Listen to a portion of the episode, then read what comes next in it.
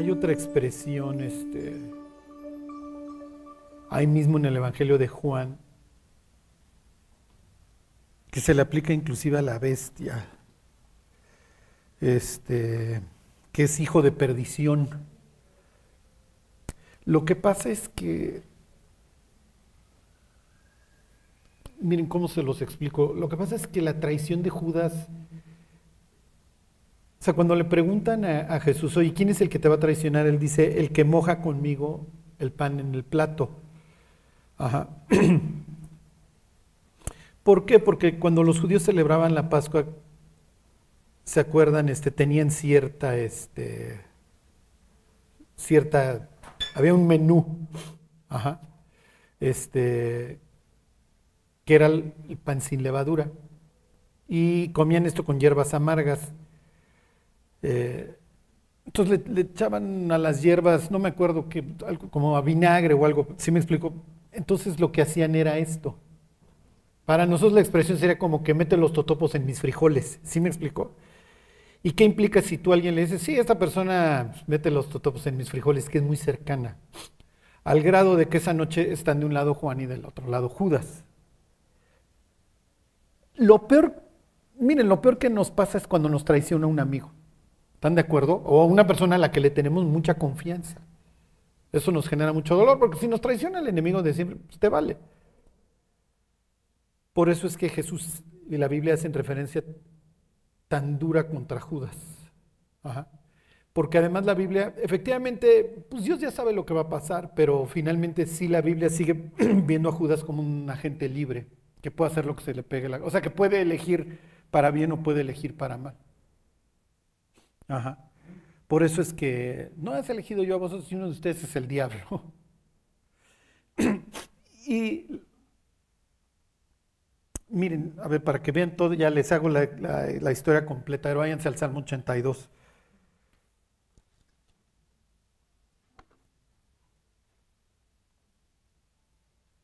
Este.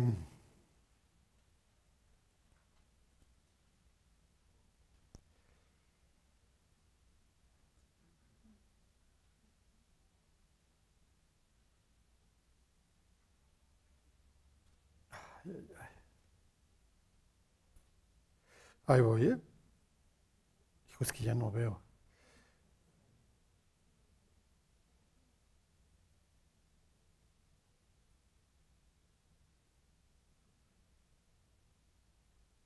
Ok. Este, bueno, ¿qué dice? Dios, Elohim, en medio de los Elohim, la, la misma expresión, juzga. ¿Ok? Dios está en la reunión de los dioses. La palabra reunión es sod, que se traduce como consejo. ¿Ok? En el concilio. ¿Se acuerdan? Entonces, de esta. Los dioses viven en, montañas y en las montañas se reúne el consejo. A veces la expresión es su casa. Entonces tienen su corte. ¿Ok? Este, piensen su gabinete. O en las, o en las monarquías la corte. ¿Ok? Ahora váyanse a Ezequiel 28. Y esto es para decirles por qué Jesús menciona a Judas como el diablo. O sea, ¿en qué se parecen ambos? Váyanse 28, 14. Ok. La Biblia nos abre muchas veces la ventana al cielo, a la, a la realidad paralela, ¿ok?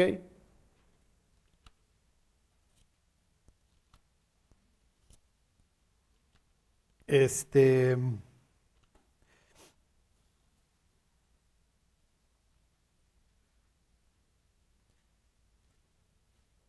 El consejo está en la montaña, en el Edén.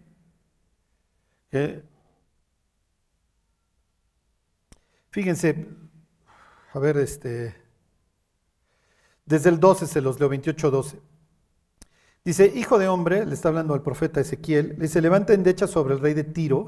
Qué tan malos son los de Tiro que el rey de Tiro que con él van a comparar al diablo, pero bueno.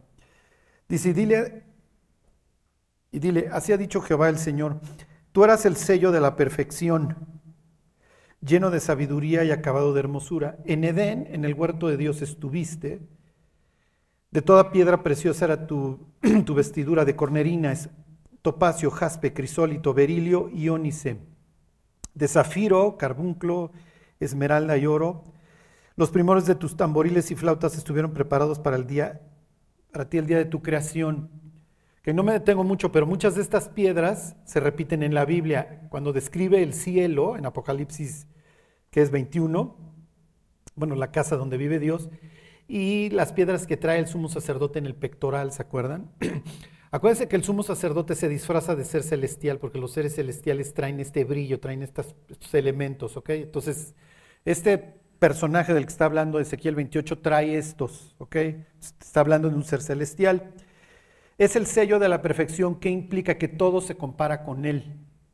¿Ok? Si tú quieres ver qué tan bueno es algo, lo comparas contra, contra este ser. En Apocalipsis 4 tiene una fotografía clarísima del consejo, tienen a los 24 ancianos, ¿ok? Y tienen a cuatro querubines, ¿se acuerdan? Entonces ahí están, ¿ok?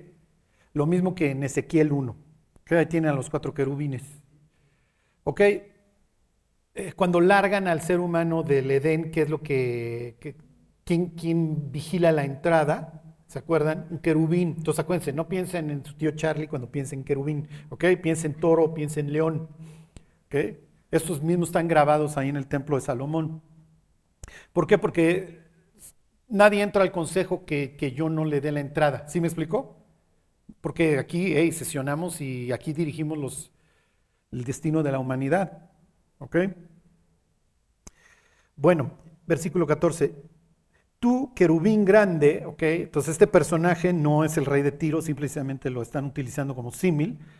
el pasaje está describiendo a uno de estos seres celestiales, que es un querubín, ¿ok? Tú, querubín grande, protector, yo te puse en el santo monte de Dios, ahí estuviste. ¿ok? Los dioses viven en montañas. En medio de las piedras de fuego te paseabas. Perfecto eras en todos tus caminos desde el día que fuiste creado hasta que se halló en ti que Maldad y eso y la caída también la describe este Isaías 14, ¿ok? Misma historia.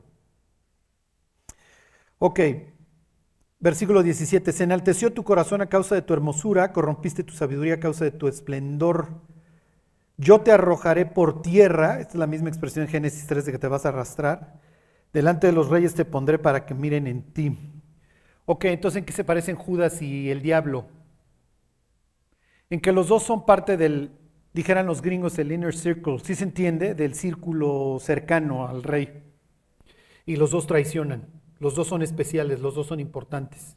Al grado que Judas es el que trae la lana, Juan es el tesorero y está sentado.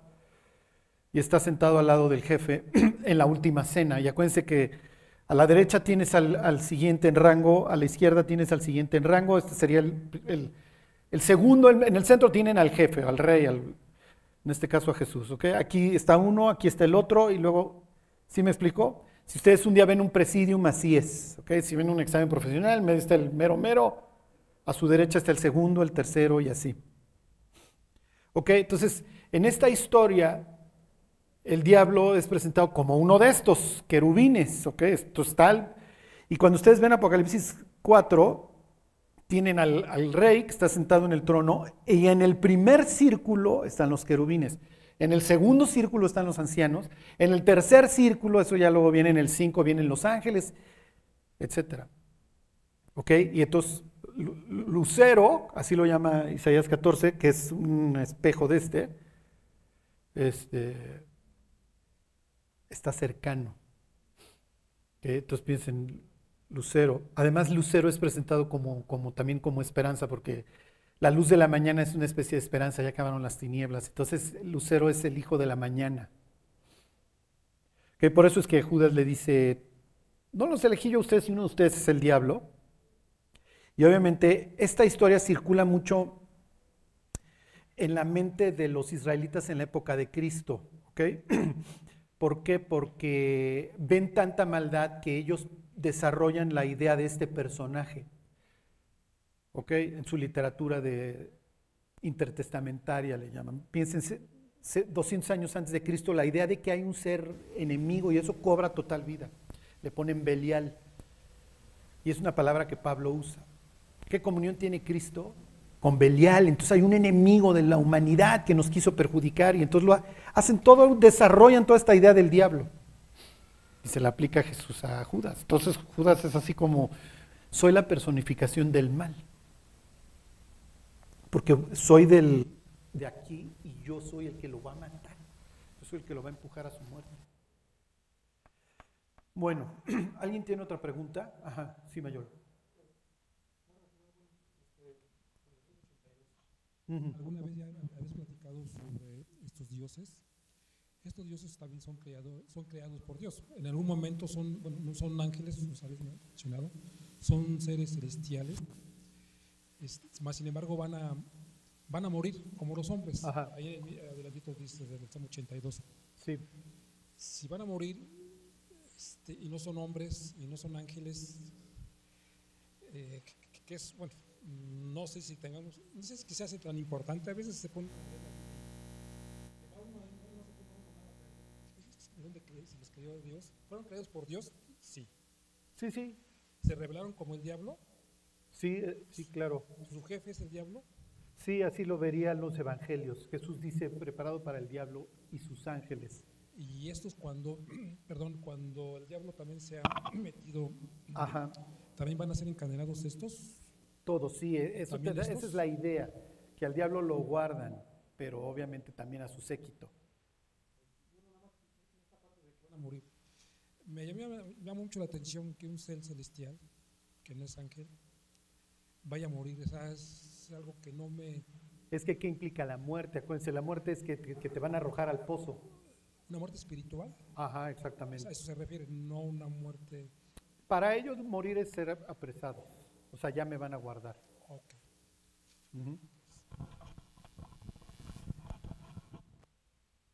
Ok. Este. Sí, o sea, en, miren, en Isaías 14, este, le van a preguntar, cuando lo vean en el Seol, le van a decir, ¿a poco tú llegaste también hasta acá? Eso es lo que para ellos implica la muerte.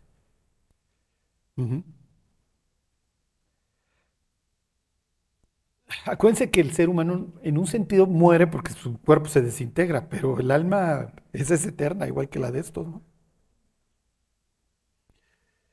Este, lo que pasa es que estos no se desintegran, por eso el ser humano muere dos veces. Bueno, ¿alguien más quiere preguntar? Sí, sí, Judith.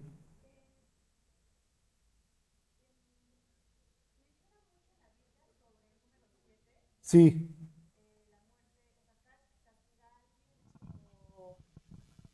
Te voy a castigar siete veces, o siete veces más 77 y no sé qué tanto. O sea, ¿el número siete es algún número importante o por qué hace referencia al siete?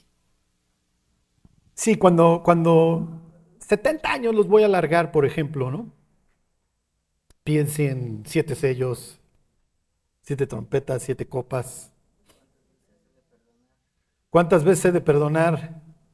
70 veces siete. Ajá. Entonces siete es el sello de Dios. ¿Cómo se interpreta esto? O sea, esto justo de cuántas veces tengo que perdonar y... No, simplemente cuando vean, el, cuando vean en la Biblia el 7 sepan que Dios está detrás. ¿Sí me explico? Si te quedas corto, ¿cuál es? ¿Cuál es el número anterior? El 6. Ajá, por eso el diablo es 666. Porque no alcanza. Ajá. Miren, los malandrines les fascina la numerología y eso, ¿eh? y la manejan, y no, el 911 no crean que fue de a gratis, o sea, tiene un, todo es un simbolismo. este, porque la Biblia tiene, tiene muchos números, tiene, tienen el 3, ¿ok? Obviamente representa vida y muerte, por eso el tercer día, la Trinidad, este, cómo está formado el ser humano, espíritu, alma y, cuerpo, el cosmos, el tabernáculo. Este, el número 8, el reinicio, por eso sobreviven ocho personas al diluvio. Este, circuncidas el niño al octavo día. tienen un ciclo, la, creación se renueva siete, entonces el lunes sería el reinicio, ¿ok? Para los judíos el domingo, para nosotros sería el lunes. Este. Ajá, lo que pasa es que cuando ustedes ven 14, 14, 14, si ustedes suman la palabra David, D, A, B, D, los judíos no usan este, las vocales. ¿Ok? Este. Pero bueno, la palabra David, los judíos a, las letras les atribuyen números. ¿Ok? Entonces, este, se llama gematría. Entonces, David te da 14. Entonces, la genealogía de Mateo ni siquiera tiene todos los reyes, entonces te da 14, 14. O sea, todo el tiempo es 14 porque te está, diciendo que es David, que es el hijo de David. ¿Ok? Este, entonces sí, los números tienen mucho que ver en la Biblia. Finalmente, pues a quién se le ocurrieron las matemáticas. Sí. Y los números andan por todos lados. Luego hay gentes que te dicen, muy interesante, ¿eh? luego raya ya en lo esotérico y todos esos rollos, este, por ejemplo, la cantidad de veces que, se utiliza la palabra, por ejemplo, Salvador, no sé, sí hay muchas cosas en el texto que se prestan sea, que te indican que, fue inspirado por Dios, la cantidad de veces que se menciona el nombre de Jesús. Por ejemplo, no me acuerdo en la ley, en el Pentateuco, cuántas veces se menciona la palabra Salvador. Este, ¿Sí me explicó? Yo nunca me he metido en esos rollos. Miren, con trabajo la leemos, ya meternos en los números secretos, ya.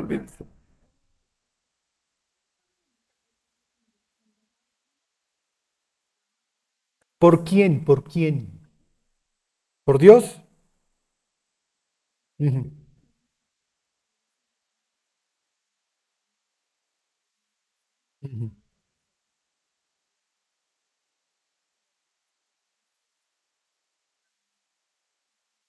No, no, no, lo que les quiero decir es que a quién se le ocurrieron las matemáticas, finalmente el que creó el universo, ¿no? Sí. Bueno, Miren, si a alguien le gusta la gematría, damas, tómeselo siempre con un grano de sal, porque se presta para todo. Por ejemplo, la palabra teitán, titán, que piensen este, en estos dioses, te da 666.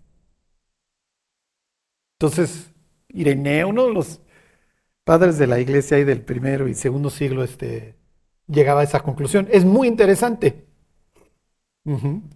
Y además es lógico que haya llegado a esa conclusión porque lo sacan del abismo y entonces en su mente está todo esto de dioses que se metieron con mujeres y hicieron un desastre. Bill Gates te da 666. Este, por eso les digo, se presta para el frutilupis también, pero bueno. Bueno, ¿alguien más quiere preguntar algo?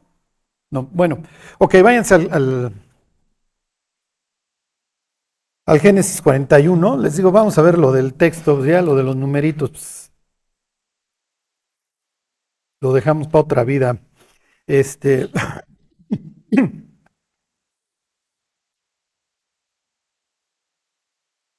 ok. Sí.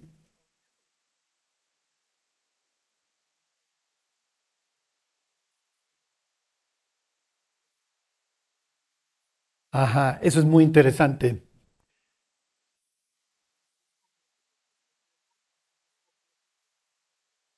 Ajá. Sí, es que eso es muy, o sea, eso es muy buena pregunta. O ¿qué tan complejo es Dios? Miren, o sea, sí Dios diría, no alcanzas a entender mi obra, es lo que dice Eclesiastés. Sí me explico. O sea, por más que intentaras, pues no, no llegan ni al borde, ¿no? Este, pero por otro lado, Dios sí diría, pero sí te equipé para que tú puedas discernir ciertas cosas, este, podamos entablar una relación. Eh, sí, no, y que me conozcas, y que sí nos vamos a conocer. Claro, tú a tu nivel, etcétera, pero sí, Si te fijas en lo que te he revelado, lo que diría Deuteronomio 29, 29, las cosas secretas pertenecen a nuestro Señor, pero las reveladas para nosotros y para nuestros hijos. Entonces Dios sí diría, pero sí les estoy dando con, e, con esta información la suficiente para que me puedan entender, puedan entender muchísimas cosas. Ajá. Este, y miren, les voy a decir algo muy interesante. O sea, ¿cómo se le ocurren las caras a Dios? Los rostros. Y un ginecólogo diría, mira, lo que pasa es que estás juntando pues, este, los cromosomas. Y los cromosomas al final del día, ¿qué son? Información. Es información, es un, es un mapa, y entonces el cereal que la señora se vaya comiendo durante el embarazo, el mapa le va diciendo esto es los nervios, esto es lo iris, esto es lo hígado, esto es los huesos, hasta que sale una persona. Pero lo primero que tiene es simplemente un disquete. Es una información replicada en cada una de nuestras células. Por eso es posible la clonación. Entonces Dios diría, ahí ustedes pueden ver cómo yo hago información. Y si hubiera sido otro espermatozoide el que llegaba, tendrías otro rostro porque traía otra información. Entonces sí, efectivamente lo que estoy juntando información es esta posibilidad que le doy a los seres creados de procrear. Pura información. Y en Génesis 1 te habla de eso de cada cosa según su especie. Entonces ahí, desde, claro, Moisés no entiende de información ni de DNA, lo más probable, igual y sí sabría porque maneja Génesis 6 y toda esta idea de la mezcla, las mezclas prohibidas y eso. Pero es increíble que es pura información. Entonces, Piensen en el, en el, idioma de las computadoras binarios, ceros y unos, ceros y uno. el, universo tiene cuatro letras, adenina, guanina, tiamina y cetosina, ¿se acuerdan? Y como ustedes junten esas cuatro, sale un caballo, una manzana, un ser humano. Es un idioma. Que, un idioma que el ser humano ya empieza a platicar, ya empieza a usar. Y entonces ya empieza a experimentar. que nos está matando finalmente. Cuando nos comemos el trigo modificado y eso, nos está matando. Y Dios diría, es que ustedes no están respetando Génesis 1. Porque yo soy el programador, en ese sentido yo soy el creador. Y tu hígado está diseñado para comerse esto, no, no algo a lo que ya le diste la vuelta. Y por eso pues, los tumores no te están saliendo de a gratis, cuate. Tu información, tus células están volviendo locas. Bueno, ok.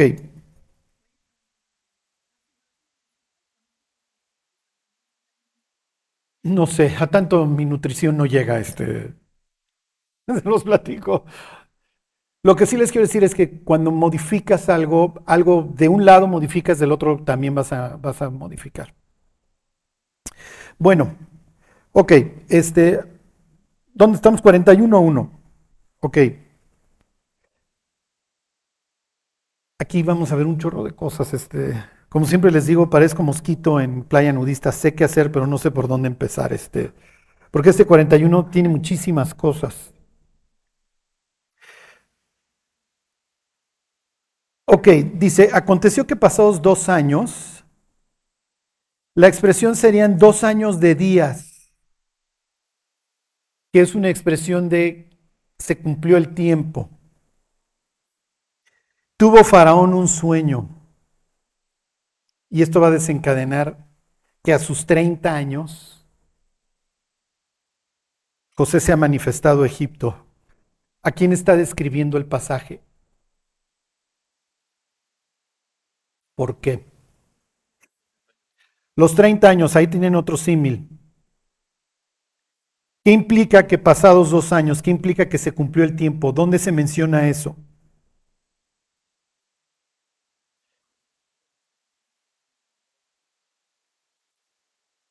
Ahí tendrían los 30 años. Pero esta expresión la utiliza Pablo, ¿ok? Está escrito en griego, cuando lo escribe Pablo, pero esa es la, esa es la idea de que hay un tiempo fijo, ¿ok?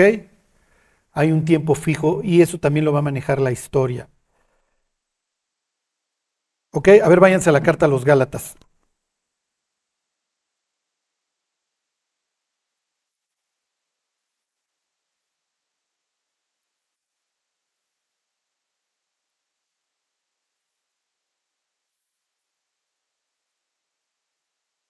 Ok, y esto tiene que ver con nuestras vidas.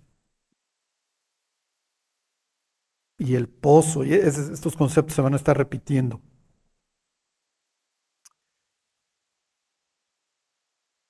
No me adelanto, solo quiero que vean este símil con el Mesías. La vida de José es la más representativa, o sea, es y 41, olvídense, es uno tras otro, tras otro, ¿ok? Pero ya llevamos varios símiles, lo alucinan sus hermanos, le quitan la ropa, lo venden a los gentiles, los gentiles lo juzgan injustamente, o sea, ya llevamos varias. Cuando viene esta expresión de que pasados dos años de días, cuando ya se cumplió el tiempo, va a suceder algo, ¿ok? ¿Qué es lo que va a suceder? Que Dios va a movilizar sus, sus fichas, ¿ok? Y ahorita vemos el pasaje, el capítulo 41, ahorita lo van a ver cómo, por un lado, tienen a un Dios que tiene control sobre todo, pero por el otro lado tienen a seres humanos que están jugando un rol y que son libres. Y no puedes cancelar, uno no cancela, o sea, Dios no deja de tener el control de todo porque este sea libre. Y este no deja de ser libre porque este tenga el control de todo. ¿Sí se entiende? ¿O no? No, se me quedan viendo así con cara, de... Suena interesante, pero no, no estoy entendiendo, Charlie. Exactamente. Dios al final del día deja actuar al ser humano. El ser humano es libre y el ser humano toma decisiones. Les pregunto, ¿el ser humano puede acortar sus días o está fijo el día de su muerte? ¿Eh?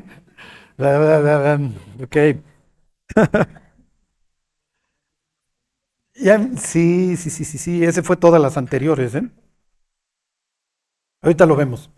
Nada más, les quiero leer este. Ok, dice 4.4. Dice, pero cuando vino el cumplimiento del tiempo, Gálatas 4.4, ¿sí les había dicho? Ah, ok, bueno, váyanse a Gálatas 4.4. Es lo que yo esperaba que dijeran cuando les dije Génesis 41.1. Pero cuando vino el cumplimiento del tiempo, Dios envió a su Hijo, nacido de mujer y nacido bajo la ley, para que redimiese a todos los que estaban bajo la ley, a fin de que recibiésemos la adopción de hijos. Ya, regresense al Génesis 41. Es lo único, quería, no me podía ir sin que vieran otro de los tantos símiles entre el Mesías y, y José y esta expresión. Ok, miren, se presta para muchísimas predicaciones, es muy interesante porque Jesús nace bajo el gobierno de, los Herodes. ¿Por qué crece bajo el gobierno de los Herodes? ¿Por qué nace bajo el imperio de Octavio? Porque Octavio impone la paz octaviana, la pax romana. Entonces tienen la paz de Dios y la paz romana. Entonces se presta para, para el choque de trenes, etcétera. Caín, Abel, pero no nos vamos a meter en eso. Ok. Entonces me regreso al 41. Ya se cumplió el tiempo. Le quiero decir a todos los que ahorita están en el pozo de la desesperación, como lo llamaría el Salmo 40, al rato vamos allá, que tarde o temprano vas a salir. Lo mejor de esta vida, ¿saben qué es? Que se acaba. Digo, suenan feos los que la están disfrutando, ¿no? Pero como diría Moisés ahí en el Salmo 90, con todo, acaba uno en molestia y trabajo. O sea, la felicidad la presenta la Biblia como agua que se te va entre las manos, como un aceite que no puedes contener. O sea, hasta en la risa y congoja, dice la Biblia, porque sabes que todo se puede desmoronar al minuto siguiente. O sea, en este, en este mundo la, felicidad es momentánea, es fugaz, todo se va a acabar, todo se va a desgraciar, todo. Entonces, el sentido de la vida es sabernosla llevar, como diría don Abacuc, haces mis pies como, como de chivo, como de cabra, o sea, estoy en un lugar difícil, estoy en un lugar escarpado. No sé si las han visto cuando la hacen de literalmente alpinistas las cabras, es interesantísimo. O sea, pues está la pared así y le hallan cómo treparla. Entonces Dios no va a quitar la pared, no va a quitar las piedras, no la va a poner fácil, pero al sabio que lo quiera seguir le va a dar las patitas, ¿sí me explico? Para irlas brincando. Pero miren, la felicidad en este mundo, no, no, no, no le tiren a ser felices porque se van a frustrar. Ajá. por el otro lado diría Salomón, mira, está bien que el hombre goce de su trabajo, ¿no? Con que se afana debajo del sol. Está bien. O sea, tampoco vamos a estar ahí como Demóstenes todo el día, sufro, sufro, sufro con el látigo. En el día del bien goza del bien. O sea, eh, lo que Dios diría, mira, este es un lugar podrido, deshecho, el lugar está bastante mal. Te advertí que esto te iba a producir espinos y zarzas, o sea, y no, estoy hablando en sentido figurado, diría Dios, agarra la onda, te estoy diciendo que esto va a estar feo. Hay asesinato, secuestro, cáncer, lo que se te ocurra, este, guerra. y todo se puede acabar así. Y es parte de lo que enseña esto con una expresión que menciona varias veces, que es devorar. Tú puedes tener algo gigantesco, increíble, y te lo devoran en cinco minutos. Ya. Tan tan, se acabó. Entonces, a lo que le tiraría el Hijo de Dios es a disfrutar en la medida de lo posible a buscar a Dios en su sufrimiento e intentar hacer lo mejor posible con los dones que Dios le ha dado. De ahí en fuera no hay mucho más, casi todo, prácticamente todo está fuera de nuestro control. Y Dios dice, pues mira, lo que está bajo tu control, contrólalo. Este, lo que está fuera de tu control, pues olvídalo. O sea, vas caminando y pues, como caricatura de Box Bunny te cae la caja fuerte y pues, te aplasta, ¿no? y, no y tú no te, tú no sabías que ese día se acababa todo o, todo cambiaba. Entonces el mejor sitio en el que puedes habitar es debajo de mi sombra. Este, porque pues, las cosas malas suceden. y es lo que le va a decir el propio José Farón. Mira, todo, todo esto, toda esta abundancia se va, o sea, ni siquiera te vas a acordar de que tuviste tal abundancia, de lo grave que va a ser la hambruna. El sistema económico mundial está diseñado así, o sea, es el yenga. Y entonces en el instante que se pongan de acuerdo dos, tres, ya, ya no den crédito, se acabó.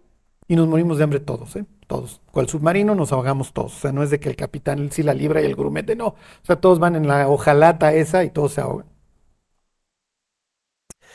¿Ya se deprimieron? Bueno. Ah, bueno, entonces se pone peor, ¿ok? Bueno. Vamos a leer el, el 2.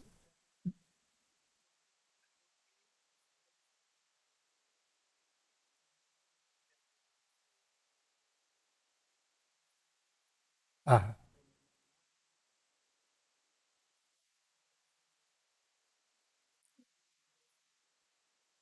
Bueno, lo que pasa es que acuérdense que en la descripción de puesto del diablo sería hacer esto cada vez peor. ¿Por qué? Porque como portamos la imagen de Dios es la forma de llegarle a Dios, destruyendo a sus hijos, destruyendo a su creación. Exacto. Sí, cada vez que una persona acaba en el infierno, Lucifer se golpea el pecho y dice, ve, ve, ve tu creación, este, cómo te menosprecia. Bueno,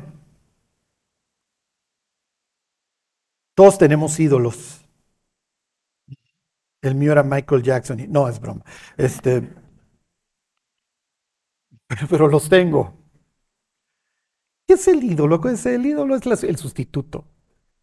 ¿Ok? El ídolo es el sustituto de Dios.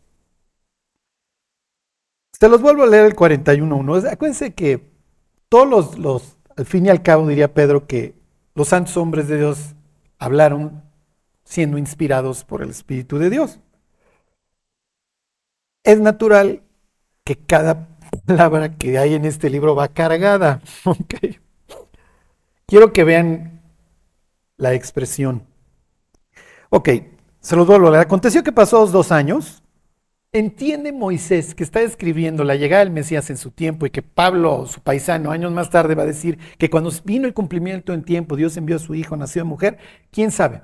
Pero Moisés sí entiende que aquí Dios está tomando el control. O sea, Dios aparece en la escena. Ya lo, pobre José lo tenemos olvidado en casa, en el pozo con sus hermanos, en casa de Potifar y en el bote, y ahora, pues ya, finalmente entra Dios en escena. Entonces se va a cumplir el tiempo. Entonces tiene Faraón un sueño, Dios usa a los gentiles. Ok, entonces Dios está diciendo, a ver, está dando un golpe en la mesa y yo tengo control sobre todo, sobre los pueblos, sobre el mundo, etc. Los reyes entienden que ellos son los pastores, los reyes se ven como pastores, se ven como jardineros. ¿Ok?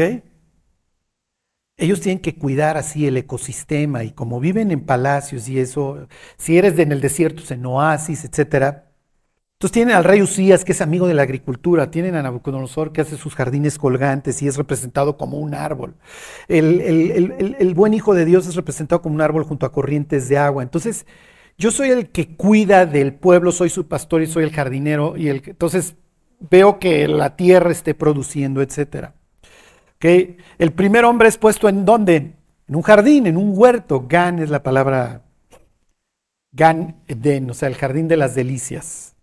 No es Chihuahua, ¿ok? Quién sabe dónde era, pero bueno, ahí está en nuestro primer jardinero que tengo que cuidar, o sea, yo como de todos estos árboles, los, los tengo que cuidar, tengo que mantener el orden. Ok, entonces como yo soy faraón, faraón quiere decir la casa reinante, ok, piensen en la expresión, la Casa Blanca informó que la Casa Blanca habla, no, no, entendemos, ok, faraón también implica la casa, la casa gobernante. Entonces, el hecho de que llegue una visión a la casa gobernante es muy importante porque te estoy avisando a ti que eres el que eres el jefe de todo esto, la persona con mayor influencia, te informa a ti qué va a pasar aquí. Lo mismo sucede con otros reyes, díganme otros reyes a los que les hablan del futuro. El propio Nabucodonosor, ¿se acuerdan? Daniel 2, le informan, ¿Ciro? No, Ciro no. ¿Eh? ¿Ciro sueña? ¿Eh? Pero es muy interesante tu comentario. Bueno, ok, piensen en Salomón, ok. Salomón es un rey muy importante, entonces Dios viene en el sueño y le habla del futuro, le dice, tú vas a ser el jefe, yo te voy a dar paz en tus fronteras. Acuérdense que la, labor del rey israelita es ver que la frontera no sea porosa. Y bueno, pues si algo hizo Salomón fue a hacerla lo más porosa, invitando a todas las princesas de todo alrededor, ¿no? Bueno, lo que quiero que vean es que le está informando a Faraón. Entonces es importante, le va a hablar del destino. Hay un poema que se llama el poema del justo sufriente, en donde se le habla a un rey también en un sueño y se le dice que va a ser perdonado y etcétera, etcétera. Que, que va a ser redimido y se le habla del futuro. Y entonces esto no es nuevo. Lo que les quiero decir es que en el contexto no es nuevo que los reyes tengan visiones. ¿Ok? Y entonces tienen literalmente escribas Ahorita vemos la palabra de los magos. La palabra mago tiene que ver con, con escribano, porque escribían los sueños, entonces tienen un manual de interpretación. Hoy sería así una pipa. Cuéntame tus sueños, yo puedo interpretar. Oh, tú estás fregado porque tus papás te regañaban. Ok, entonces, entonces hay quienes van con el psicólogo y le cuentan sus sueños. Entonces le dicen, no, mira, esto quiere decir eso y esto aquello. Entonces van con su escribano que les platique, ¿ok? Finalmente los seres humanos siempre le andamos buscando. Oye, tuve este sueño, ¿no? Soñé que Margot Robbie se convertía y me casaba con ella. ¿Crees que suceda, Charlie? No, no creo, honestamente. pero nuestros sueños de grandeza, ¿ok? Los tenemos. Ok, y ahí les va. Tuvo Faraón un sueño, esto es importante, y luego dice, le parecía que estaba junto al río. ¿Qué tiene que ver el río? Sí, agua, sí, sí. Nos queda claro. Sí, sí, hay algo. ¿Eh? Exacto, recurso.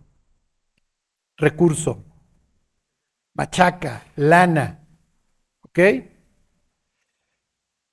Los, eh, ¿cómo les diré? Para ellos, al igual piensen Tlaloc, el dios de la lluvia, Huitzilopochtli, el dios de la guerra, los judíos también tenían ángeles, ¿eh? y, el propio Apocalipsis habla del ángel de las aguas. O sea, no es tan descabellado lo que creen. O sea, lo que pasa es que a veces vemos a los antiguos como babosos, ¿no? Y si nos voltearan a ver, dirían, le están poniendo una briega de aquellas muchachos y no están viendo, ¿ok? Pero bueno, para los egipcios el Nilo es algo divino, de beber, es algo grande. O sea, obviamente la civilización egipcia corre alrededor del, en las riberas del Nilo, ahí hay recurso. ¿Ok? Los judíos tienen Jordán, mini Jordán. Al oriente tienen Tigris y Éufrates, ¿ok? Estaban hasta en la Biblia, hasta en el Edén. Estos tienen Nilo, nosotros tenemos que depender de las lluvias de Dios. O sea, Dios fue estratégico cuando los colocó en su tierra.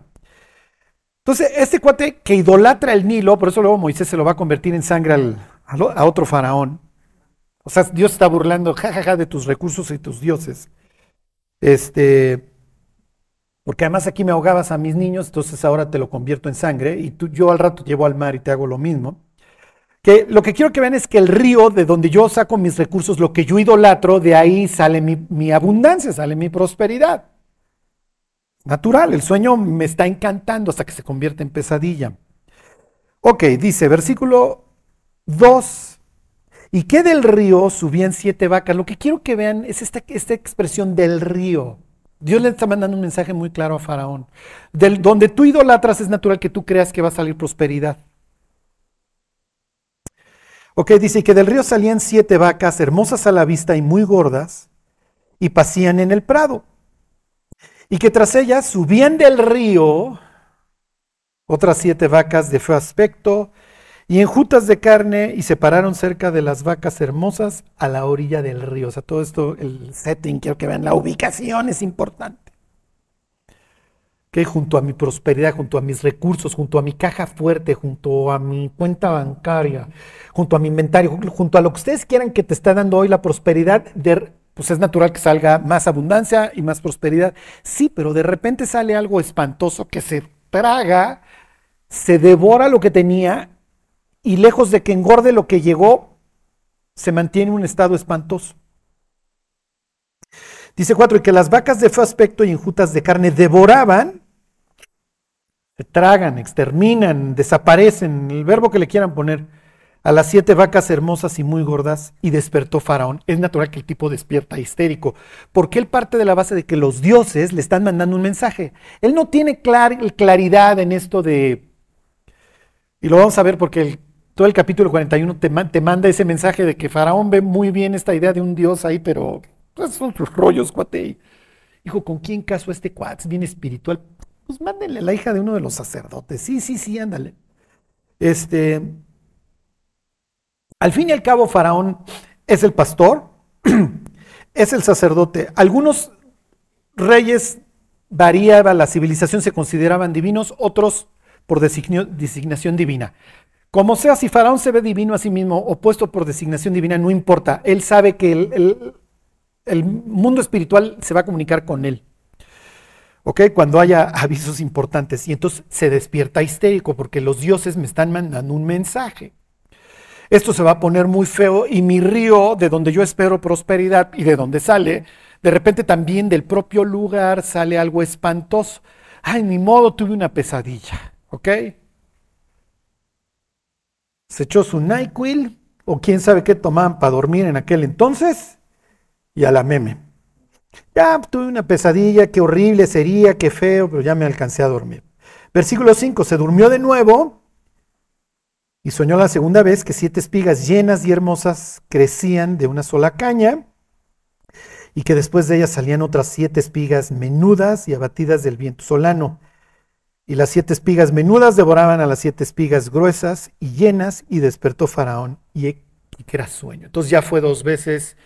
Esto es muy grave, porque no es que tuve una pesadilla, los dioses me están mandando la misma idea. ¿Ok? Y necesito saber qué me quieren comunicar, porque yo soy el jardinero y yo soy el pastor de, este rebaño. ¿Ok? Y al fin y al cabo, como dice Proverbios, yo mismo estoy sujeto al campo. O sea, yo voy en el mismo barco. Ok. Versículo 8. Sucedió que por la mañana estaba agitado su espíritu y envió e hizo llamar a todos los magos ¿Ok? Y a todos sus sabios, y les contó Faraón sus sueños, mas no había quien los pudiese interpretar a Faraón. Lo más probable es que este no es bruto y los interroga de qué forma. Exacto, ¿quién lo dijo? Muy bien, Julio, deberías de ser judicial, ¿ok? Porque pues si los tiene todas, a ver, tuve este sueño y empieza uno, todos van a ser, ajá, claro, sí, Claro, sí, yo también. Concuerdo. Pero si, a ver, fulano, vamos a, vamos a platicar acá. Oye, tuve este sueño, él está pensando, dijo, ¿qué le va a decir el que sigue? Nos van a matar a todos. No, pues mejor digo que no sé. Y salió, ¿y qué te preguntaron? Pues esto, y dije, y dije que no sé. Y el que sigue, y el que sigue, y el que sigue. Y entonces este tipo pues ya se puso nervioso porque el mensaje fue muy feo, porque involucra al río, involucra la ganadería, involucra la agricultura y todo esto se acababa y esto se, lo devoraba. Ok. Nota al margen, ahorren. Miren, el mundo está viviendo en algunas zonas una prosperidad inusitada. México está viviendo una prosperidad este, inusitada. O sea, el norte de nuestro país está recibiendo dinero a raudales. ¿Ok? Este, ¿Cuánto vaya a durar? ¿Quién sabe? Piensen en un norteño que tiene ahí, de repente le piden por sus bodegas todas unas rentotas, pues ya soy putrimillonario, ya vinieron estos chinitos o coreanos o gringos. Y además al vecino le están ofreciendo el triple de renta. Bueno, pues yo también le voy a subir. ¿Sí me explico? Y como dicen, los buenos tiempos generan malos hábitos. Y cuando bajan las aguas, salen las piedras. Ese es otro dicho, ¿ok? De su tío Charlie. Entonces, todo lo que hoy puede parecer así, qué increíble. Así fue la crisis del 29 en Estados Unidos. ¿eh? Pues claro, vamos a hacer. Y entonces todo el mundo empieza a especular y todo el mundo tiene dinero y entonces vamos a meterle dinero a esto y pido créditos y me vuelvo loco porque me está yendo súper bien y si ya renté dos bodegas, bueno, pues me endeudo y voy por 10 bodegas y si en algún instante esto truena, con lo que me voy a quedar es con la deuda, me voy a quedar con la vaca flaca, me quedo con el mal tiempo, pero ni siquiera recuerdo el bueno porque lo perdí todo. En cuestión de... Puede ser pues cuestión de horas, piensen en la crisis del 2008. O sea, la expresión es que después del jueves negro, el lunes la gente iba a ir al cajero y no iba a haber dinero. O sea, ibas a llegar y no, ya, tu lana la tiene el presidente del banco en su avión, pero pues ya, tú ya no. ¿no? Tu dinero, pues. Entonces, miren, vamos a suponer que aquí Silvia, ni me, me, este, Roxana me dan todo su dinero, yo soy banquero. Y luego viene Mayolo, cada uno de ustedes me da 100 mil pesos. Y viene Mayolo y me pide dinero para un carro que vale 300 mil pesos. Y yo agarro sus 300 mil que ustedes me acaban de meter al banco y yo se lo doy a Mayolo. ¿Tengo o no su dinero? Y si ustedes se meten a su NetKey, ¿está su dinero reflejado? Mago de magazos. Pues debería decir que no lo tengo. Los alquimistas siempre andaban buscando la piedra filosofal y los banqueros decían, nosotros ya la encontramos, ¿para qué andas así? No me enjurjes. ¿Qué tiene que hacer un buen banquero? Poner cara de pócar. Sí, sí tengo tu lana, claro que la tengo. No, la, no, no la tengo, la tiene, la tiene ahora la agencia de carros, que Mayolo, este, en donde Mayolo fue a comprar el carro que Mayolo recibió el dinero, fue y se compró su carro. Pero ese dinero ya no está ahí. No tengo el dinero. ¿Y qué sucede si los tres van juntos por su dinero en un pánico? Una mala noticia. ¿Lo tengo? No, no lo tengo. Adiós, díganle adiós a sus ahorros. Adiós, tan tan. y así. ¿Y entonces qué hacen los gobiernos para que esto siga, la máquina siga jugando? Lo rellenan. Lo rellenan. ¿Y de dónde sale el relleno? De ustedes, de nosotros, de los impuestos. En Estados Unidos ningún banquero se fue al bote, ni uno. Y todos estaban en el ajo. Y todos tenían el yate, el, avión. Una de las audiencias del Congreso le preguntan a uno de los bancos que había reventado, ¿en qué llegaste? En mi avión. Sí, pero tu, tu banco no tiene dinero, cuate. Pues sí, yo sí, yo sí. Sí, pero el dinero de dónde lo sacaste? De los ahorradores. Ah, ok. Está bien. Y dijo, pues es que no, el juego tiene que continuar, ni modo que Jessica y Silvia, eh, Roxana vayan el lunes y su dinero no esté en el cajero, no, yo no les puedo entregar su dinero. Bueno, pues impriman dinero, díganle a la casa de moneda que imprima dinero y que lo meta a las tripas del banco para que cuando vayan al cajero lo saquen. Sí, pero ¿de dónde sacó el dinero? Imprímelo. Es el impuesto más caro, la inflación. Y entonces el dinero, cuando hay más, pierde su valor. Y todos empobrecemos. ¿Por qué? Porque los ingresos, los sueldos, no, no incrementan al ritmo de los precios. Entonces, si antes se alcanzaba para esto, ya no. Porque tu dinero, el dinero que ganas vale menos. ¿Y el gobernante y el banquero la sufrieron? Ellos están igual de ricos. Ellos están igual de ricos. Y a nadie van a meter al bote. Y así sucedió en México con el FOBA Pro. FOBA Proa. Hijo, reventaron los bancos, qué mala onda. Mm, bueno, pues ni mo, rellénenlo. Oye, ¿de dónde sacamos la lana? Imprímanla. Imprímanla. Es el impuesto más caro. Todos lo van a pagar. ¿Ya se deprimieron?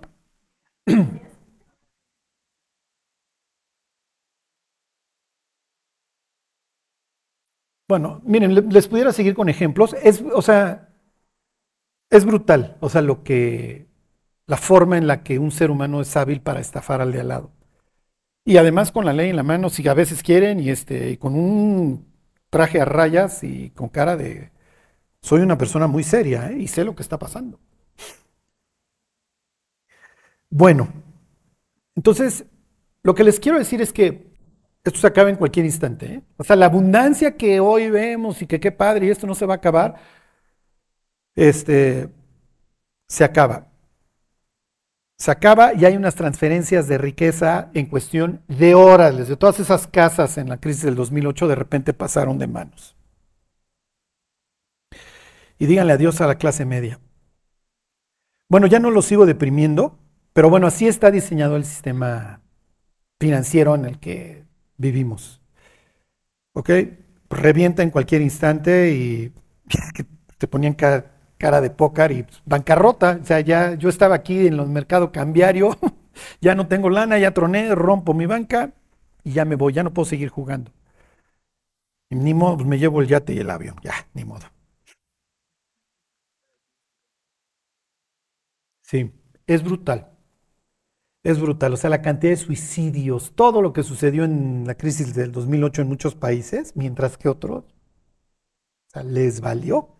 Y la cantidad de personas que estaban metidas en el ajo y que sabían lo que iba a suceder. Bueno, ok, el caso es que aquí pues, va a haber crisis del 2008, va a reventar y José le va a decir a Faraón, fíjate que las hipotecas esas no las van a cobrar jamás. O sea, el cuate al que le diste la hipoteca para que comprara la mansión en Miami, no tiene ni chamba, entonces olvídalo.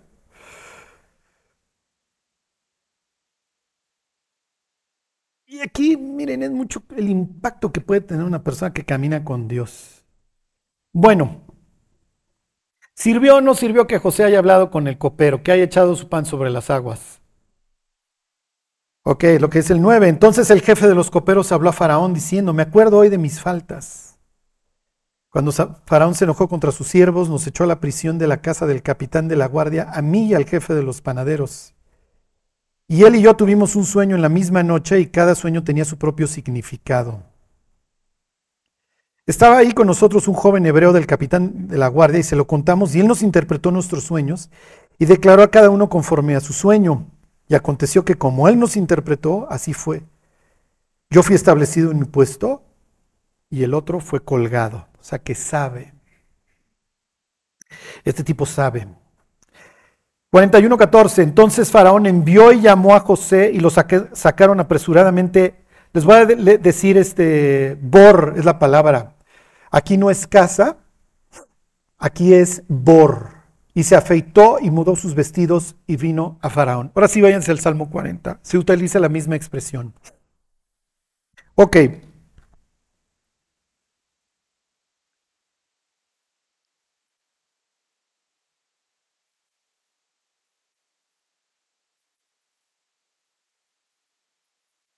No me estoy quieto mientras espero, pero espero en Dios. Soy el tipo más diligente cuando trabajo para mi papá. Soy el tipo más diligente cuando trabajo para Potifar. Soy el tipo más diligente cuando soy el director del penal. Y sin embargo sigo esperando en Dios. ¿Se fijan los dos? Y uno no cancela el otro. ¿Ok? Yo soy diligente y espero en Dios. Si Dios va a ser o no va a ser, esa es la decisión de Él.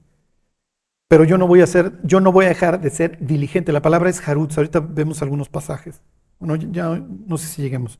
Bueno, es una canción, ¿ok? Es un gran himno. Dice al músico principal, alabanza sería la palabra tejilá, ¿ok? Salmo de David. Pacientemente esperé al Señor y Él se inclinó a mí y oyó mi clamor y me hizo sacar del bor, misma expresión, allá es cárcel, aquí es pozo, a veces se traduce como sepulcro, y me hizo sacar del pozo de la desesperación, del lodo cenagoso. Puso mis pies sobre peña y enderezó mis pasos.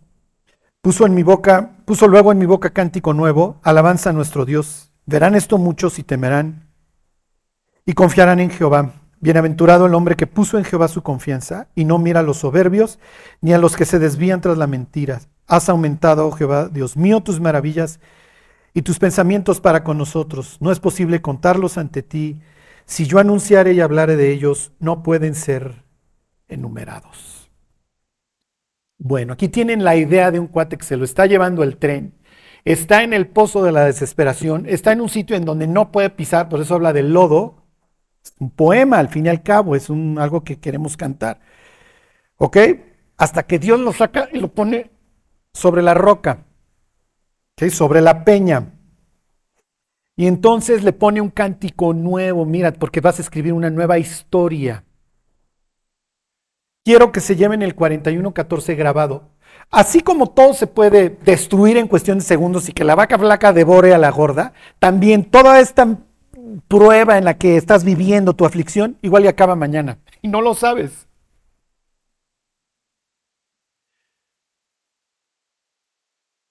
Por eso esta idea, y esa es la idea principal en la carta a los hebreos de la perseverancia, persevera, aguanta, aguanta, aguanta. Nosotros no somos de los que echamos marcha atrás. Ajá, síguele, Dios no se ha olvidado, no es injusto para olvidar lo que has hecho. Síguele, síguele, síguele, síguele. Puestos los ojos en Jesús, el autor y consumador de la fe. Corre, corre, corre, tienes testigos. Es que me lleva el tren, estoy agotado, estoy cansado, estoy deprimido. Es parte de la vida, es parte de la vida. Sigue, sigue, sigue. Hay veces que nuestra vida, mis queridos, es como el arca de Noé. O sea, es una caja con una sola ventana, sin timón. A Dios le vale donde vayas a literalmente encallar. Hazla que flote. Mira, vas a agarrar esta brea. La vas a. La vas a untar. Este. Y hazla que flote y echa ahí tus triques, mete ahí a tu familia y aguanta, mi cuate. Y viene un tormentón. Aguanta, aguanta. Y el día que te bajes de este pseudo templo con sus tres niveles, me haces un sacrificio. ¿Dónde, dónde encalla? Pues no, no, es casualidad, encalla ahí en, en, un cerro, como este cuate que me lo ponen en la peña. Entonces ya, ya, ya, Dios se acordó de nosotros. Cuando viene esta expresión de que se cumplió el tiempo o se pasaron dos años de días, la implicación es de que, ok, José, ya, ya, ok, te voy a abrir la prisión. Y un día común y corriente en la vida de este tipo, de repente, a ver, ven, cuate, que te está hablando Faraón. ¿Yo quién soy? Tú no eres nadie. A ver, ven rápido, a ver, te vamos a rasurar. Acuérdense que estos andan todos rasurados. ¿Ok? Y quítenle, los andrajos, pónganle otra ropa. Y de repente este cuate no sabe, y, y si a las 9 de la mañana andaba limpiando baños en el penal, a las 10 está bañado con otra ropa delante de Faraón. ¿Y a qué hora cambiaron mis circunstancias? Ni me enteré. Hace, y en la tarde, José, la gente de Egipto te va a estar doblando la rodilla cada vez que tú pases. En un mismo día. Entonces, ¿se acuerdan? No es lo mismo, ¿se acuerdan esa expresión de Génesis 22 de que Jehová probó a Abraham? Aquel dicho de Jehová probó a José. En uno efectivamente es el examen. A ver, cuando te va a un examen relámpago de tres días horribles. En este ¿Se que la expresión es que se funde? Te voy a transformar de este tipo de 17 años inmaduro, sí diligente, pues tu papá te futurea bien, es pues que eres un gran cuate, Pero vas a pasar 13 años horribles. Vas a pasar 13 años horribles y te estoy preparando para algo. Tú no sabes para qué. Cantidad de escritores, artistas que tienen su primer logro a los 50 años, 60 años. Y lo único que hicieron fue perseverar, perseverar, perseverar. Cuando alguien triunfa, es natural que los reflectores y que la gente se fije en sus triunfos, en sus logros, pero no se fijan en los fracasos. La historia de José sí te narra toda esta época, de, si lo quieren ver así como de aflicción o fracaso, para que se pueda valorar este momento de Génesis 41, 14, en donde todo lo malo, por así decirlo, cambió. Y entonces José va a empezar a construir una nueva historia al grado de que a, su primer hijo le pone el que hace olvidar, porque dice, ya me olvidé de mi aflicción. O sea, este, y todos estos logros que yo fui acumulando durante este tiempo tenían un sentido. Mi fidelidad, mi interés, mi tenacidad, finalmente pagaron dividendos. Y obviamente se está confianza inquebrantable que tiene en Dios. Porque la Biblia sí te manda este mensaje de que el cuate está esperando a ver a qué hora Dios lo saca del pozo de la desesperación, del lodo cenagoso. A mí cuando me preguntan, ¿cómo estás? Yo les digo, estoy, que ya es ganancia. Ajá. Entonces, hay veces que sí, con estar ya, ya, ya es ganancia. No todo tiene que estar bien. ¿Puedes tener esperanza? Puedes tener esperanza de que Dios algún día dice, ya, a ver, cuate, ya. Te voy a levantar el castigo. O va a acabar la prueba. O... Y acuérdense que desgraciadamente esto es cíclico, o sea, porque finalmente Dios nunca va a dejar de estirarnos. Ok. Regrésense a la a la historia ya. Con esto terminamos.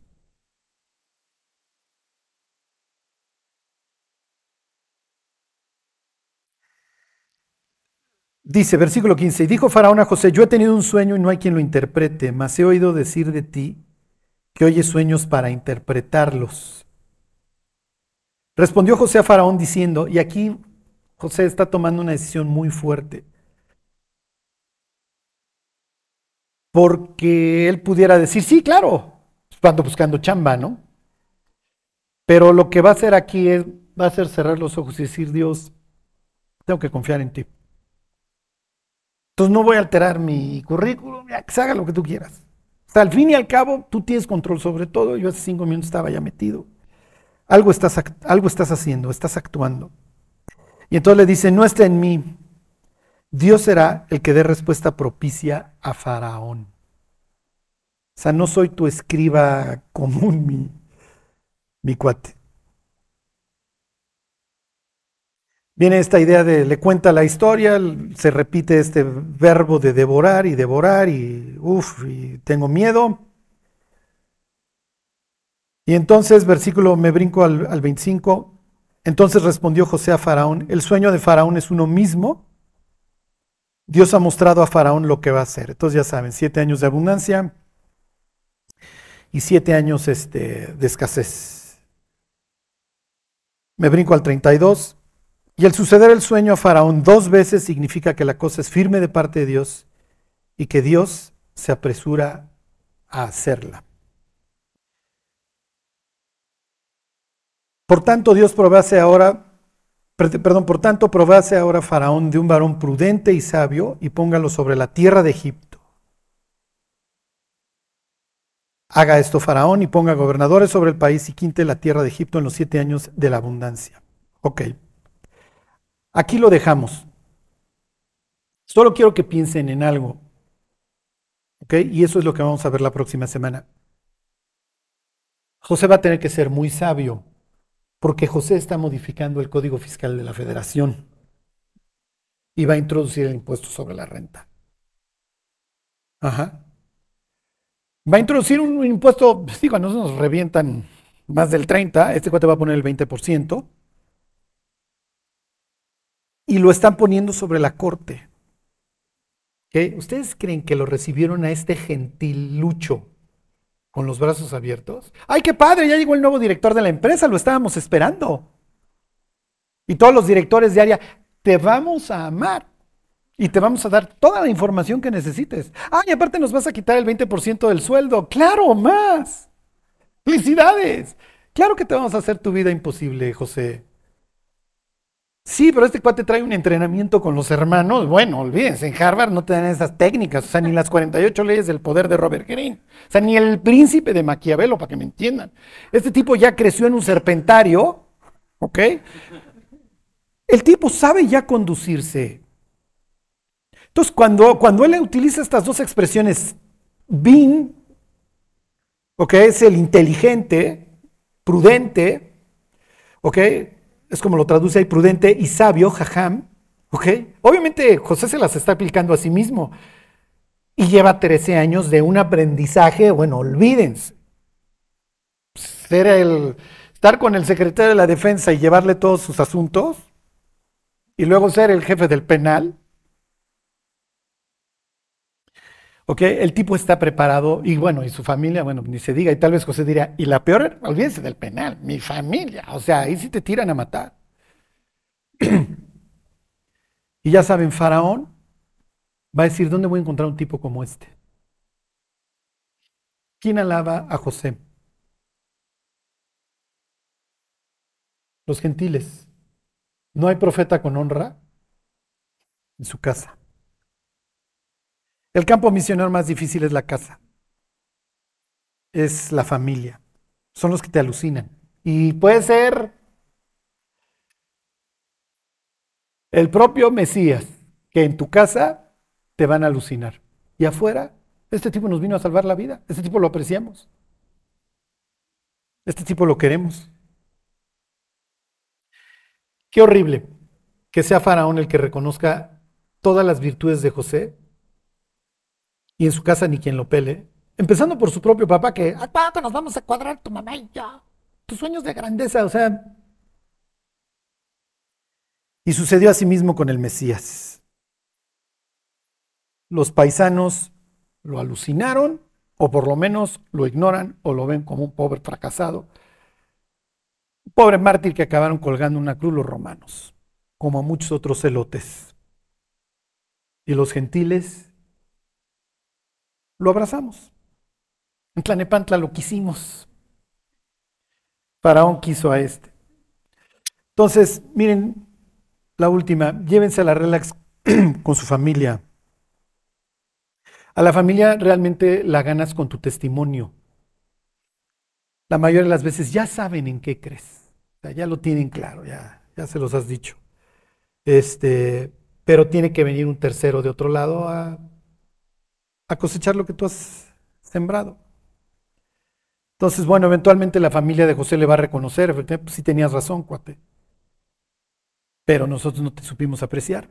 Y nos tuvo que llevar el tren para que te apreciáramos. Así es, desgraciadamente. Bueno, pues oramos y, nos vamos. Dios te damos gracias por, por el ejemplo de, de esta persona que nos dejas en la Biblia.